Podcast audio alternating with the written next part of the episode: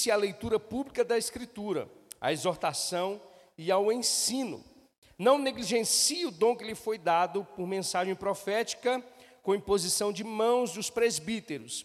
Seja diligente nessas coisas, dedique-se inteiramente a elas, para que todos vejam o seu progresso.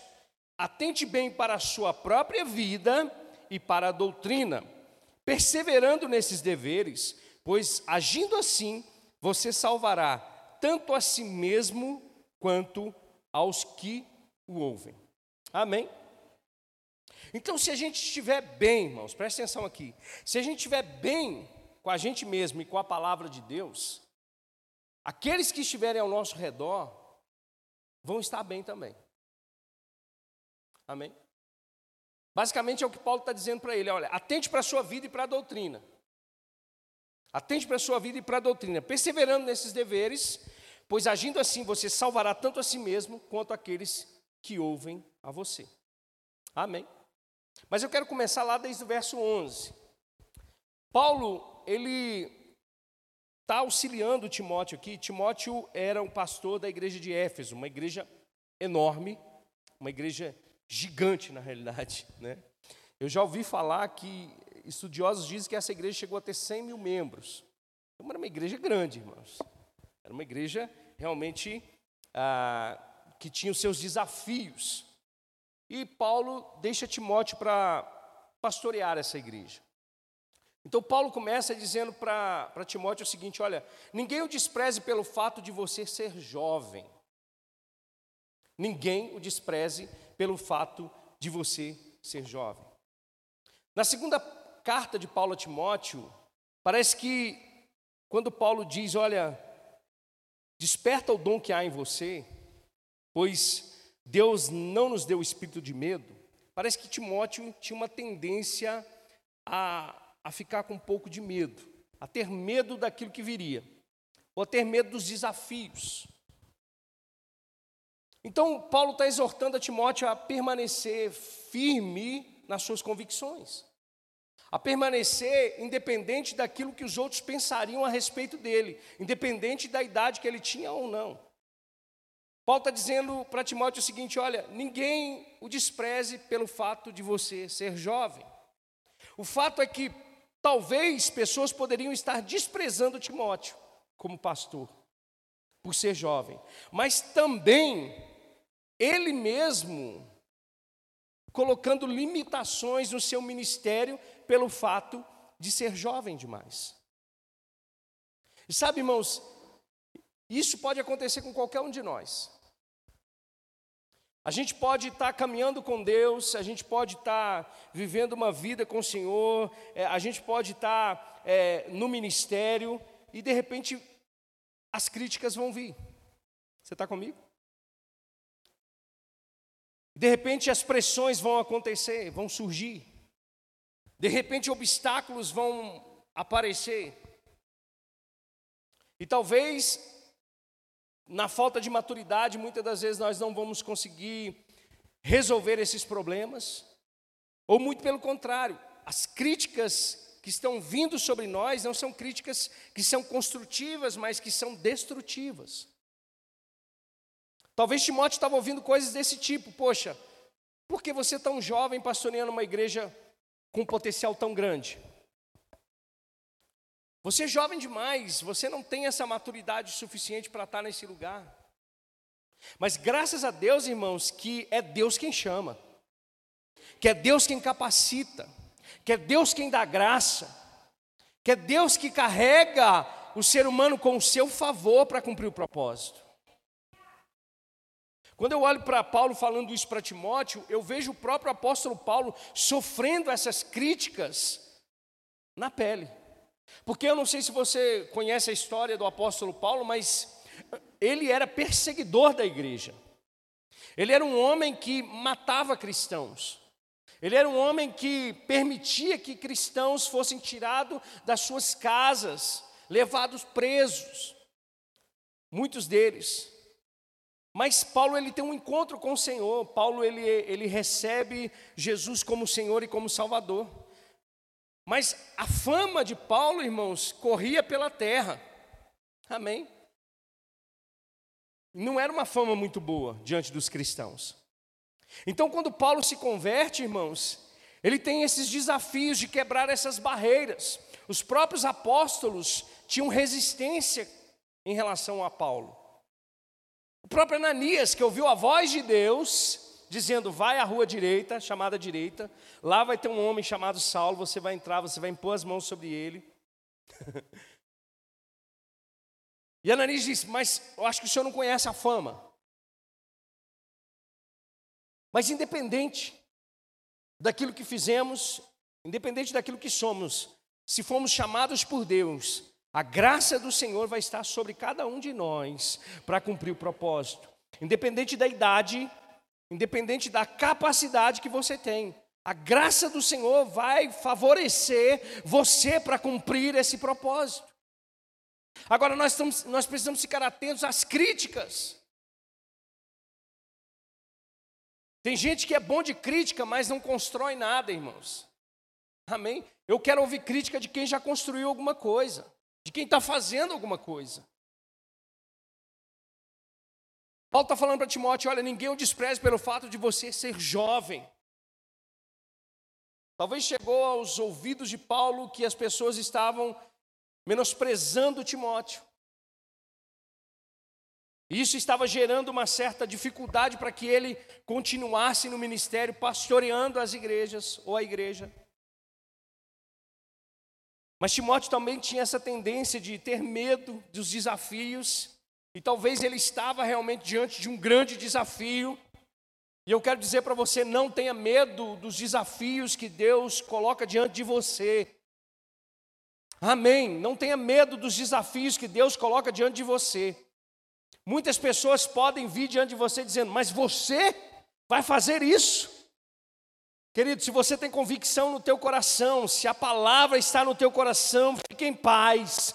Se Deus te chamou, Ele vai te capacitar, Ele vai fazer com que as coisas aconteçam.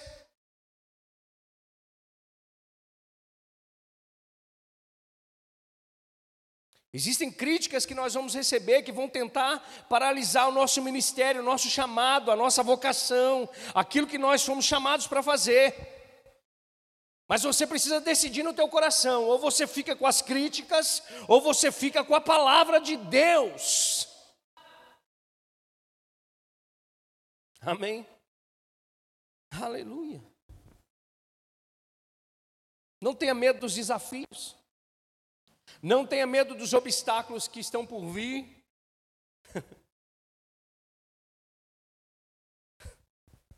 Agora, outra coisa que me chama a atenção é que a idade espiritual do crente, ela independe da idade natural dele. Amém? As pessoas estavam olhando para Timóteo como um jovem, mas quando estava se relacionado à idade espiritual, à maturidade de Timóteo, ele estava acima de muitos. E quando eu falo assim, meus irmãos, eu não estou falando para que, é, é, como assim, nossa, Timóteo é o, sabe, é o bambambam. Bam, bam. Não.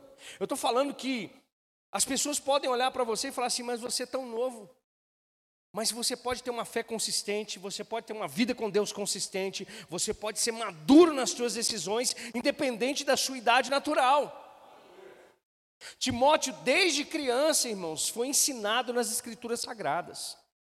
Paulo vai dizer que a fé de Timóteo não era uma fé fingida, ou seja, era uma fé consistente naquilo que Jesus tinha feito, era uma fé consistente nas Escrituras Sagradas. Então, independente da idade natural, ele era maduro o suficiente. E é isso que nós precisamos entender. A importância de crescermos espiritualmente, de amadurecermos espiritualmente, de podermos, de fato, olhar para as Escrituras Sagradas e buscar das Escrituras Sagradas aquilo que precisamos para crescer no Senhor, para amadurecer no Senhor. Quando nós falamos de uma igreja relevante, falamos de uma igreja madura, de uma igreja que sabe, irmãos, o que ela precisa fazer. Deus tem me levado muito para Apocalipse, as, as cartas que Jesus escreveu às sete igrejas, a meditar nessas, nas estações, naquilo que essas igrejas faziam, daquilo que elas tinham deixado de fazer. E sabe, irmãos, a gente pode até começar bem, mas a gente precisa terminar melhor. O que, o que não pode acontecer é a gente começar bem e terminar pior. O que me chama a atenção das cartas é que Jesus ele anda em meio às igrejas, observando, observando a nossa conduta. Ele vai falar de determinadas igrejas que pessoas que estavam dentro delas já tinham abandonado a fé, já estavam, sabe, se perdendo na imoralidade sexual, enquanto outros não, outros permaneciam perseverantes. E esses que permanecem perseverantes são cristãos que amadureceram na fé. Cristãos que deixaram de lado as críticas para viver a vontade de Deus. Você está comigo? Então a tua idade espiritual ela vai mandar mais do que a tua idade natural. Pode dizer amém? Deus quer que a gente cresça. Deus quer que a gente cresça, irmãos, espiritualmente, para sermos relevantes, indispensáveis nesse tempo de um mundo perdido, de um mundo que está completamente do avesso, irmãos. O mundo precisa de referências, o mundo precisa de Timóteos. Amém. E Paulo ele vai dar algum, algumas instruções aqui a partir do verso 12, que são importantes para todos nós como cristãos. A primeira instrução de Paulo é: seja um exemplo para os fiéis na palavra. Amém? Seja um exemplo. Aí você pode pegar isso aqui, a Maurina até falou isso aqui na, na quinta-feira, achei que ela ia pregar minha mensagem. Mas, irmãos, eu vou dizer para você: as pessoas vão olhar a sua vida, elas vão olhar mais para você do que aquilo que você fala, elas vão olhar mais para a sua vida e para a sua conduta do que aquilo que você prega. Se aquilo que você prega não está alinhado com a sua vida, irmão, você está perdendo seu tempo. Paulo chama a atenção do pastor Timóteo dizendo: você precisa ser um exemplo. E de fato, irmãos, não querendo tirar a responsabilidade do pastor ou dos ministros, todos nós precisamos ser um exemplo, amém? Mas todo cristão também precisa ser. Todo cristão precisa buscar de Deus essa capacidade de ser um exemplo. Agora ele diz: um exemplo para quem? Para os fiéis na palavra. Sabia que você pode induzir as pessoas? E aqui, quando Paulo fala fiel na palavra, ele não está dizendo na pregação da palavra, mas daquilo que sai da boca. É na, na conversa. É aquilo que está falando. Aquilo que fala está coerente com aquilo que vive. Aquilo que fala está coerente com a Escritura Sagrada. Aquilo que fala dá glórias para Deus. No meio da, da roda de amigos, o que está falando está edificando as pessoas. Você pode até ignorar essas coisas, ok? Você pode ignorar essas coisas. Você pode ignorar essas coisas. Mas o fato é que as pessoas estão te observando por causa disso. E a maneira como que você conduz aquilo que você está dizendo vai pode mudar a vida de pessoas. Pode transformar a vida de pessoas. Olha só, Jesus, ele diz uma coisa interessante lá em Marcos capítulo 5, no verso 37, ele diz assim: "Seja o seu sim, sim e o seu não, não". O que passar disso vem do maligno. Isso é ser fiel na palavra. Amém, irmãos? Isso é ser fiel na palavra. É você ser um homem, uma mulher que honra a palavra que você está falando. Porque as pessoas, elas vão ser induzidas ou conduzidas por aquilo que você fala. Se você compromete ou promete algo e não cumpre, você não está sendo fiel. Você pode dizer amém?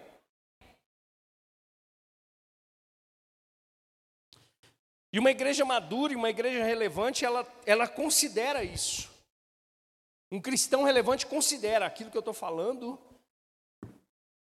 é como se eu estivesse assinando embaixo.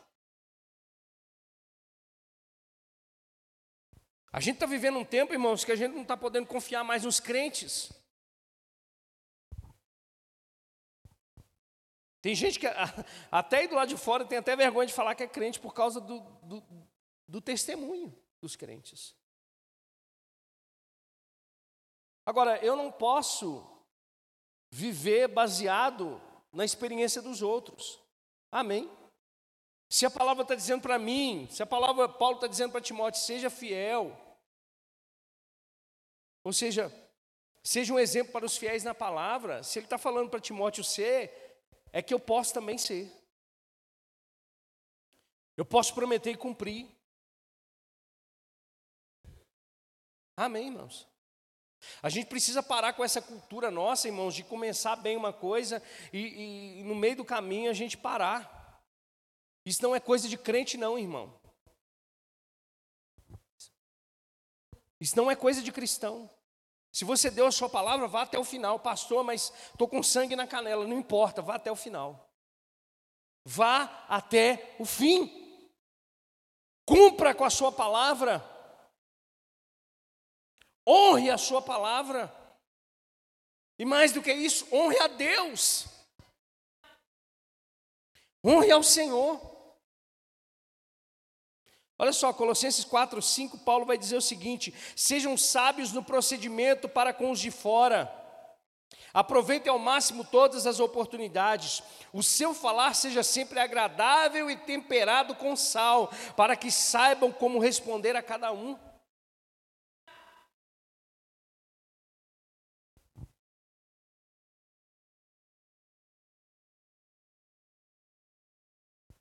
A gente não está conseguindo mais sabe discernir. A gente não está conseguindo mais, irmãos, é, sabe, dar crédito para as pessoas, principalmente para os cristãos. Isso é uma vergonha. Então, Paulo está falando: olha, Timóteo, você precisa ser um exemplo. Você precisa ser um exemplo para os fiéis na palavra. Seja o seu sim, sim, o seu não, não, e pronto. O que passa disso é do maligno. Seja o teu falar temperado com sal.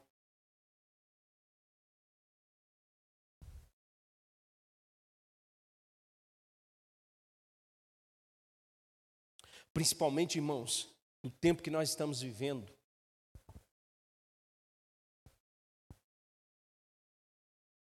Eu não sei se vocês têm reparado, mas o, o nível de imoralidade que nós estamos vivendo nesses dias, o nível de influência maligna que os adolescentes, as crianças, os jovens, sabe, estão sendo influenciados nesses dias.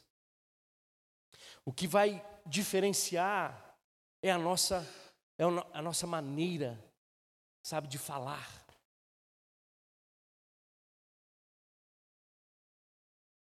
Agora abre comigo lá em Tiago, capítulo 3.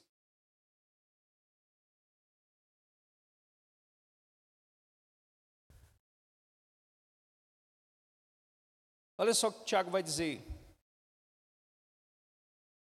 A partir do verso 2: Todos tropeçamos de muitas maneiras.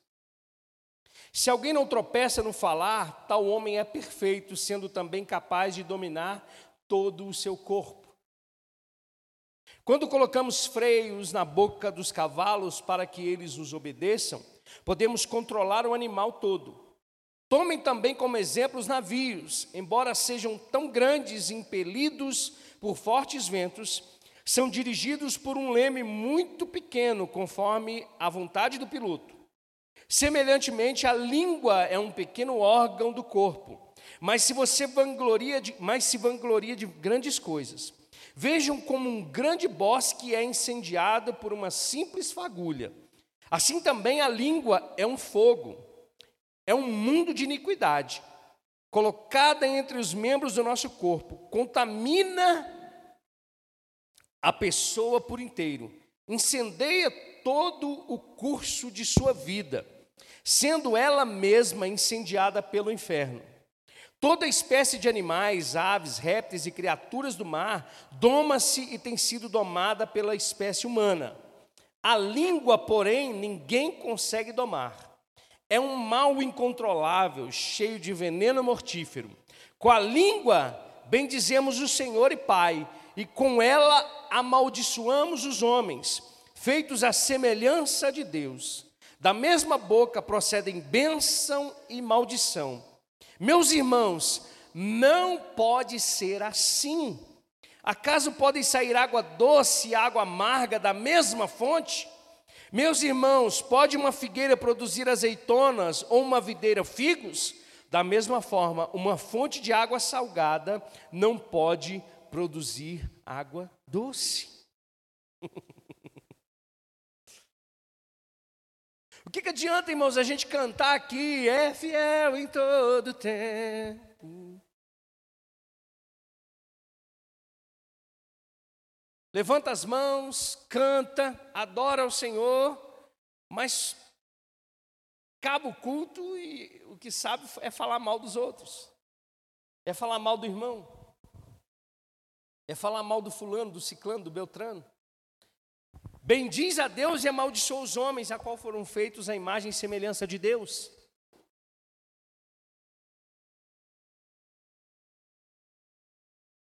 Paulo está exortando a Timóteo a ser um exemplo para os fiéis na palavra.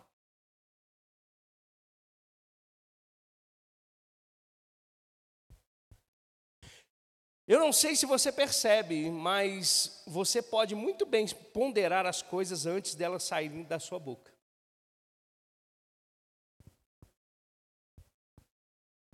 As pessoas com uma desculpa de serem sinceras se tornam grossas. Pastor, mas eu sou sincero, não, você é grosso. Você não é sincero.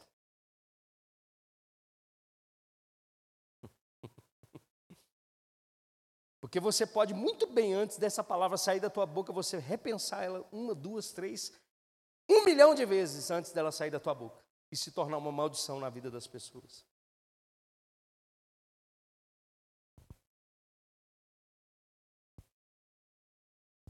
Mas a gente não quer. A gente quer soltar os cachorros. A gente quer rodar a baiana. Porque a gente é o quê? Poxa, gente.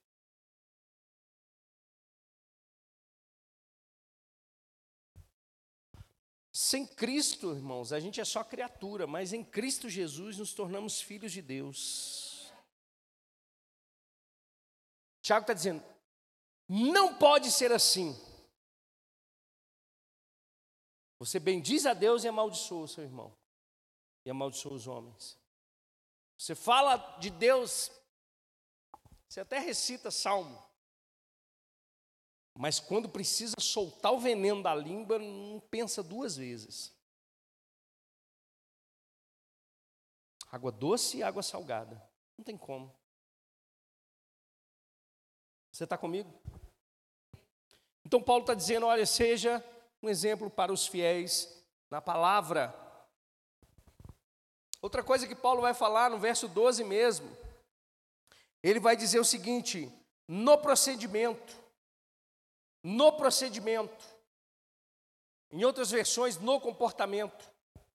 Há, preste atenção aqui, alguns que dizem que a palavra não muda comportamento. chegam a dizer que a Bíblia não é um livro de regras. Mas eu vou dizer para você uma coisa. É perceptível a Bíblia demonstrando o comportamento das trevas e o comportamento dos filhos da luz. É perceptível aqueles que servem e aqueles que não servem a Deus.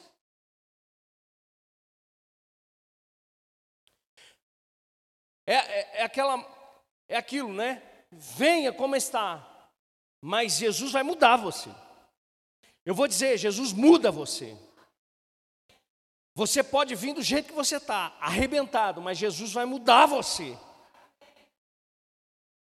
Esse negócio de que não, né, a palavra não, não, esse negócio de mudar comportamento é religião, é religioso, é mentira do diabo.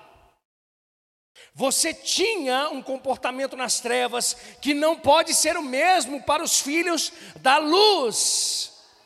Ô Rian, Rian, volta lá. Abre comigo João capítulo 3 para mim. João 3. E, o diácono aí leva uma água lá para o Rian, lá que ele ia buscar água. João 3,16, Rian, põe aí para mim. Porque Deus tanto amou o mundo que deu o seu Filho unigênito para todo aquele que nele crê não pereça, mas tenha a vida eterna. Verso 17. Pois Deus enviou seu Filho ao mundo não para condenar o mundo, mas para que este fosse salvo por meio dele. Preste atenção: Jesus não veio condenar, mas veio salvar. Quem nele crê não é condenado, mas quem não crê já está condenado por não crer no nome do Filho unigênito de Deus. Verso 19. Esse é o julgamento. A luz veio ao mundo, mas os homens amaram as trevas e não a luz, porque as suas obras eram más. Isso é claro, irmãos. Jesus é a luz do mundo. Não tem como, irmãos, nós falarmos que temos comunhão com Ele e andamos nas trevas. Não tem como, irmãos, temos é, Jesus como Senhor da nossa vida e Salvador, e o nosso comportamento seja de um pecador vil. Leia a primeira, a primeira epístola de João, todinha, e você vai ver João aconselhando os seus filhos, dizendo: Olha, eu vou dizer para vocês, se nós dissermos que não temos pecado, fazemos-los mentirosos. Porém, eu estou dizendo essas coisas para que vocês não pequem. Mudança de comportamento também faz parte da vida do cristão.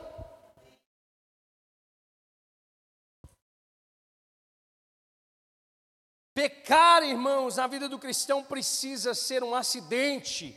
Você não acorda já premeditando tudo que você vai fazer de ruim nesse mundo. Não! Se você faz algo de ruim, isso precisa ser um acidente na tua vida.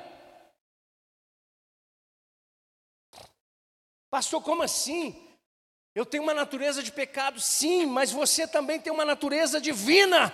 O Espírito Santo habita dentro de você com o propósito de santificar a tua vida e mudar você. Não tem como, irmãos. Eu estava vendo um pastor dizendo que a gente está num tempo tão, tão difícil Preste atenção aqui, que eu vou dizer. Olha só, ele falando sobre casamento. Às vezes você faz o casamento de um, de um casal da igreja. Aí o noivo entra com uma música que glorifica a Deus. Os padrinhos entram com a música que exalta o Senhor. A noiva entra com aquela música linda. O pastor prepara uma palavra para falar do, do poder do casamento, da graça do Senhor. Tudo para a glória de Deus. Aí sai e vai para a festa. Aí chega na festa, que era para glorificar a Deus, quica até o chão.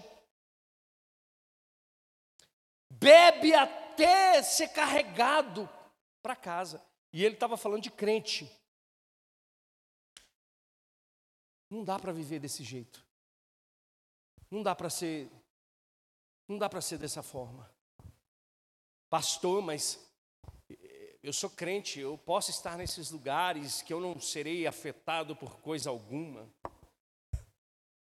Bichinha não para você ver. Paulo está dizendo, atenta para a sua vida e para a doutrina. Paulo escrevendo aos Coríntios diz, aquele que está de pé, cuide para que não caia. Pastor, mas eu fui convidado. Ok. Mas a gente está vivendo um tempo, irmãos, que se a gente falar isso na igreja, a gente está magoando os irmãozinhos. Você não deve negociar a sua fé.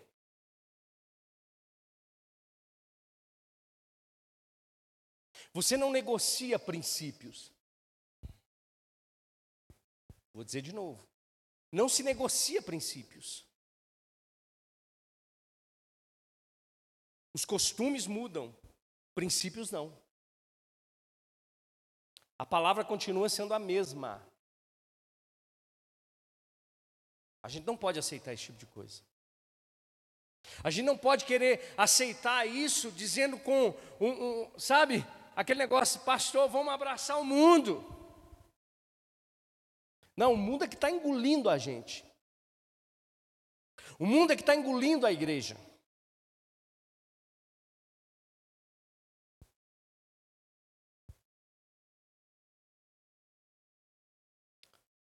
Mas esse negócio de, de que a Bíblia não muda comportamento é mentira.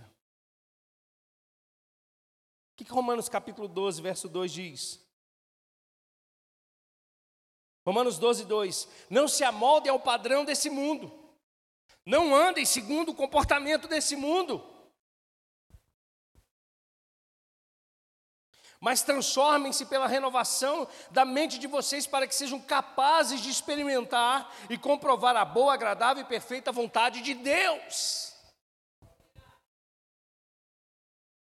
Paulo está dizendo: existe um padrão de comportamento no mundo que não é o padrão de comportamento do crente.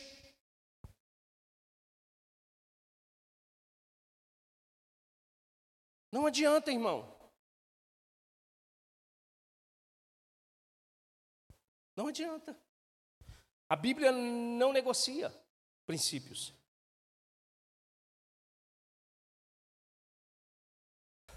Está comigo? Olha só, Paulo diz, Filipenses 4,8: Finalmente, irmãos, tudo que for verdadeiro, tudo que for nobre, tudo que for correto, tudo que for puro, tudo que for amável, tudo que for de boa fama, se houver algo de excelente ou digno de louvor, pensem nessas coisas, ponham em prática tudo que vocês aprenderam.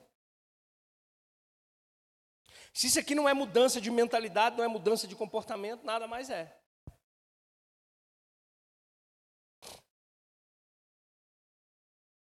Paulo está dizendo para Timóteo: você precisa ser um exemplo no seu comportamento. Você está comigo aqui, irmão? Vocês estão caladinhos hoje. Ele vai dizer também: seja um exemplo no procedimento, no amor. Diga comigo, no amor. Qual que é a característica mais intrínseca? Ou aquela que o mundo mais vai experimentar da igreja? É o amor. Agora, não é o amor que o mundo entende que é amor. Porque o amor que o mundo entende que é amor é um amor que pode tudo. Mas o amor que pode tudo não é um amor que a Bíblia está dizendo que é o amor. Porque eu vou te, vou te explicar uma coisa, por exemplo. As pessoas hoje não querem ser confrontadas. Eu postei até um videozinho lá no meu, no meu Instagram, que é, o cara chega assim, não, mas você está louco? Não, não disse que você está louco, não, que é isso, louco? Você, você vai magoar as pessoas que, que se acham. Hoje a gente não pode falar mais nada, não é verdade? Muito menos amar de verdade. Porque o amor de verdade, ele não aceita tudo. Ele até suporta, mas ele não aceita. O amor de Deus, irmãos, ele suportou, mas ele não aceita tudo. Ele aceita o pecador, porque o pecador vem a ele e ele é transformado, mas ele não aceita o pecado. Então não adianta a gente vir com essa história de que a gente não pode confrontar que a gente não pode falar o que é verdade.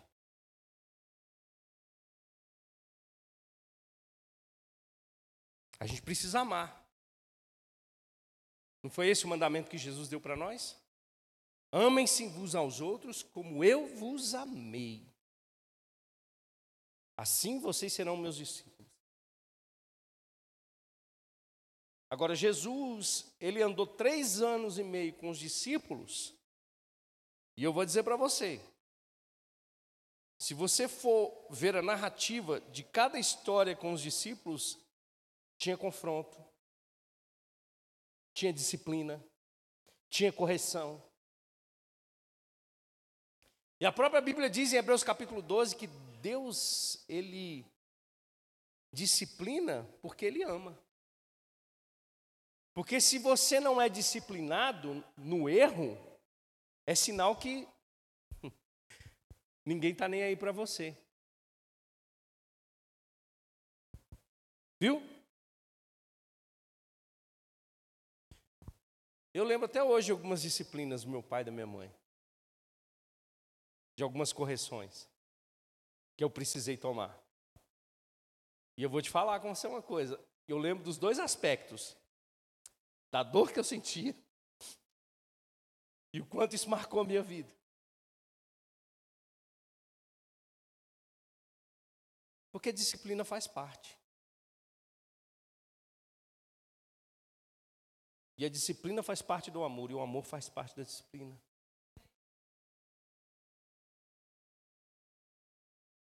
Ele vai dizer outra coisa. Ele vai dizer que além de sermos exemplo no amor, nós precisamos ser exemplo na fé. Exemplo na fé. Como eu disse para você, Paulo escrevendo 2 Timóteo diz que Timóteo não tinha uma fé fingida. Uma fé que era convicta, uma fé firmada naquilo que foi construída a sua vida. E nós, como cristãos, precisamos ser assim. Precisamos ter essa fé. Essa fé no sacrifício de Jesus, essa fé na palavra. Precisamos fazer as coisas pela fé. Precisamos viver pela fé. Olha só o que Paulo escreve em 2 Coríntios capítulo 13, verso 5: Examinem-se para ver se vocês estão na fé. Examinem-se para ver se vocês estão na fé. Provem a vocês mesmos. Não percebem que Cristo Jesus está em vocês, a não ser que tenham sido reprovados. É sinal, irmãos, que a gente pode estar fazendo muita coisa. É sinal que a gente pode estar fazendo um monte de coisa sem fé. É sinal que a gente pode estar vindo para a igreja, que a gente pode estar servindo aqui, pode estar sendo reprovado por Deus. Porque não estamos vivendo pela fé.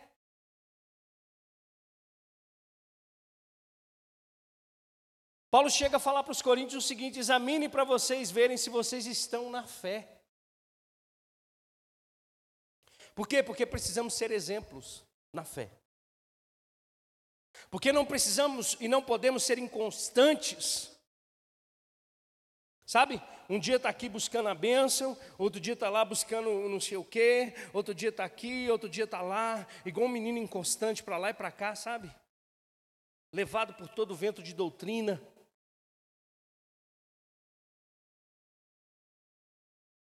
A gente precisa ser exemplo na fé.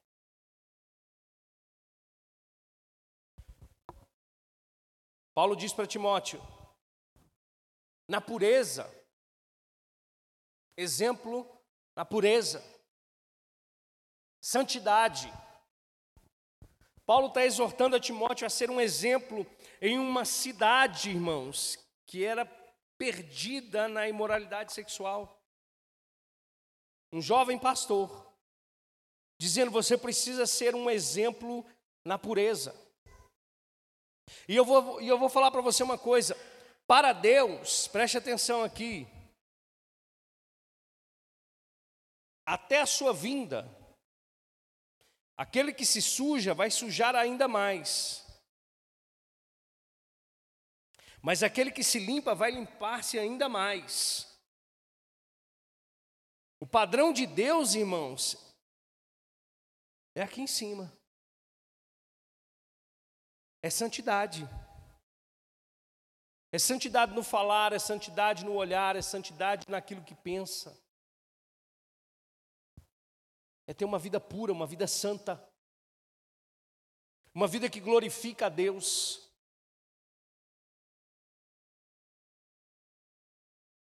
Uma vida que subjuga a carne, que vive pelo Espírito.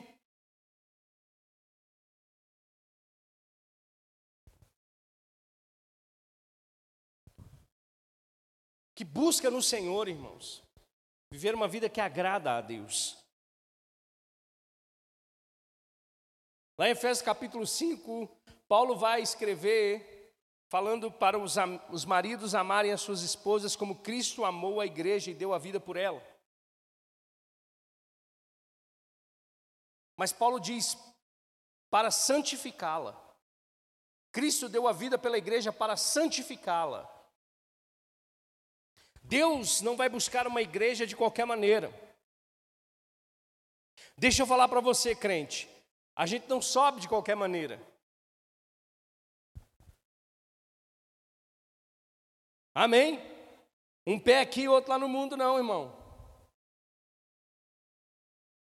Pastor, mas não é minhas obras que me salvam. Ok. Ok. Mas um salvo sabe como anda. Um salvo sabe o que agrada a Deus e o que não agrada a Deus.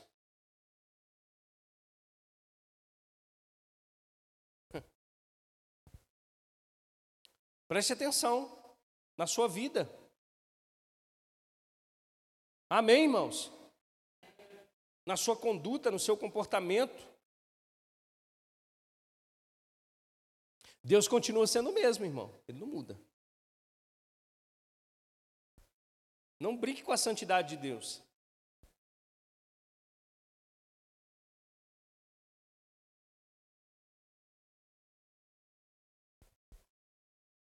Não brinque com a santidade de Deus. Abre comigo aí, oh, oh, Hebreus capítulo 10. Deixa eu achar aqui.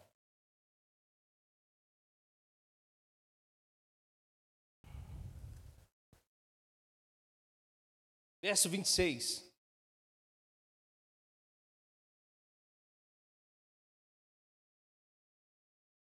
Se continuarmos a pecar deliberadamente depois que recebemos o conhecimento da verdade, olha só, o escritor aos Hebreus está dizendo que a gente pode conhecer a verdade e, mesmo assim, deliberadamente viver no pecado.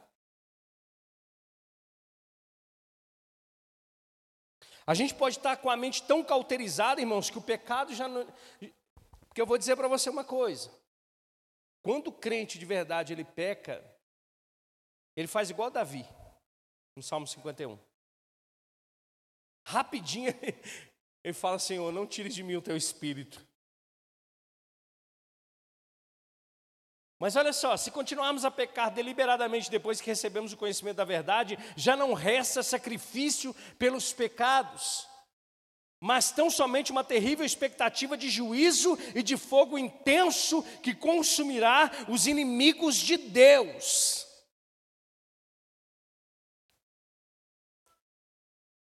Quem rejeitava a lei de Moisés morria sem misericórdia pelo depoimento de duas ou três testemunhas. Quão mais severo castigo julgam vocês? Merece aquele que pisou aos pés o Filho de Deus, profanou o sangue da aliança, pelo qual ele foi santificado e insultou o Espírito da graça.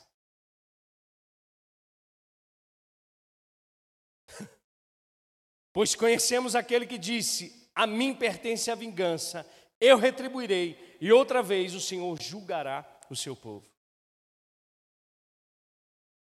Então Deus leva a sério santidade. Deus leva a sério pureza. Amém, irmãos? Que a nossa vida possa glorificar a Deus de verdade. Pastor, mas eu nem, eu, nem, eu nem acredito muito nesse negócio, porque eu não vi ninguém sendo fulminado ainda, igual Ananias e Zafira. Teve um pastor que chegou a dizer que o caso de Ananias e Safira foi uma invenção dos discípulos para colocar medo no povo. Olhe para você ver o nível de evangelho que esse povo está arrumando. Não, irmãos, o mesmo Deus do Antigo Testamento é o mesmo Deus do Novo.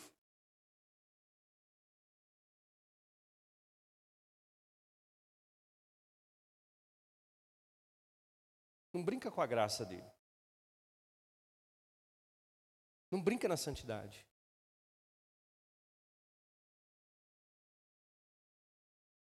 Amém? Ele diz que nós devemos ser um exemplo na pureza. Assim, Paulo está dizendo para Timóteo. Ele vai falar uma outra coisa interessante no verso 13. Deixa eu voltar aqui.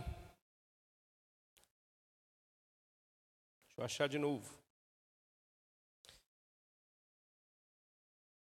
Até a minha chegada, dedique-se à leitura pública das Escrituras. Eu gosto muito disso. Porque Paulo está dizendo para Timóteo o seguinte: olha, você precisa dedicar a leitura pública, falar publicamente sobre a palavra de Deus. E o que, que nós estamos falando aqui, fazendo aqui agora? Falando publicamente a palavra de Deus e ouvindo a palavra de Deus. Outra coisa que a gente está tendo que combater nesses dias é gente que não quer mais vir para a igreja, irmão. É gente que quer cultuar Deus pelo YouTube. eu acho que eu nunca, eu acho que eu, eu nem sei, eu, eu, vou pensar duas vezes em colocar um culto online aqui na igreja. Que se já está assim, imagina. Põe, ah, vou, hoje não, vou ficar aqui ouvindo daqui. Mas o próprio apóstolo Paulo está falando: olha, dedique-se à leitura pública das Escrituras Sagradas. Dedicar, tirar um tempo para ouvir a palavra. E é mentira quando você fala assim, não, lá em casa, no meu sofazinho, você liga lá, dois minutos você está babando no sofá. Tem gente dormindo aqui agora, nesse exato momento. Não olhe para trás. Tem gente que dorme na igreja. Tem gente que cochila. Mas pelo menos está aqui, né? Pode não estar tá no espírito, mas em corpo presente está. Mas tem gente, irmãos, que negligencia, porque não entende. Talvez não percebe o poder da palavra, da capacidade da palavra de mudar a sua vida. Uma palavra aqui pode mudar o ciclo da sua vida o, rumo da sua vida. Eu creio na inspiração de Deus sobre os homens. Eu não estou aqui, irmãos, falando coisas da minha cabeça, eu estou falando por inspiração divina.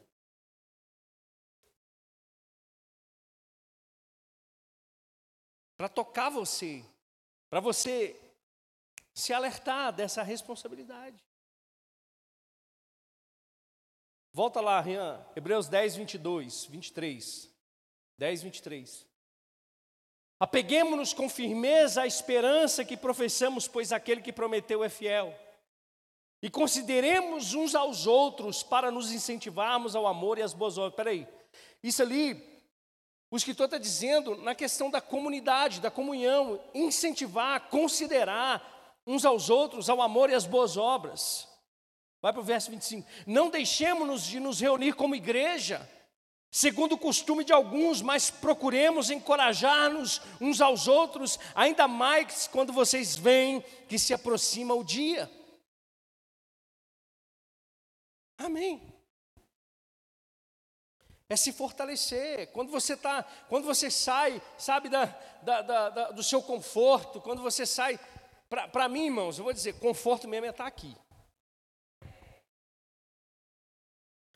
Eu, irmãos, domingo para mim é. Você pode até me chamar de religioso, eu não ligo. Mas eu já acordo, irmãos, já, sabe, na preparação para o dia do Senhor.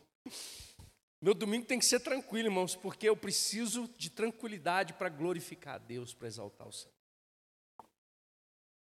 Não abro mão.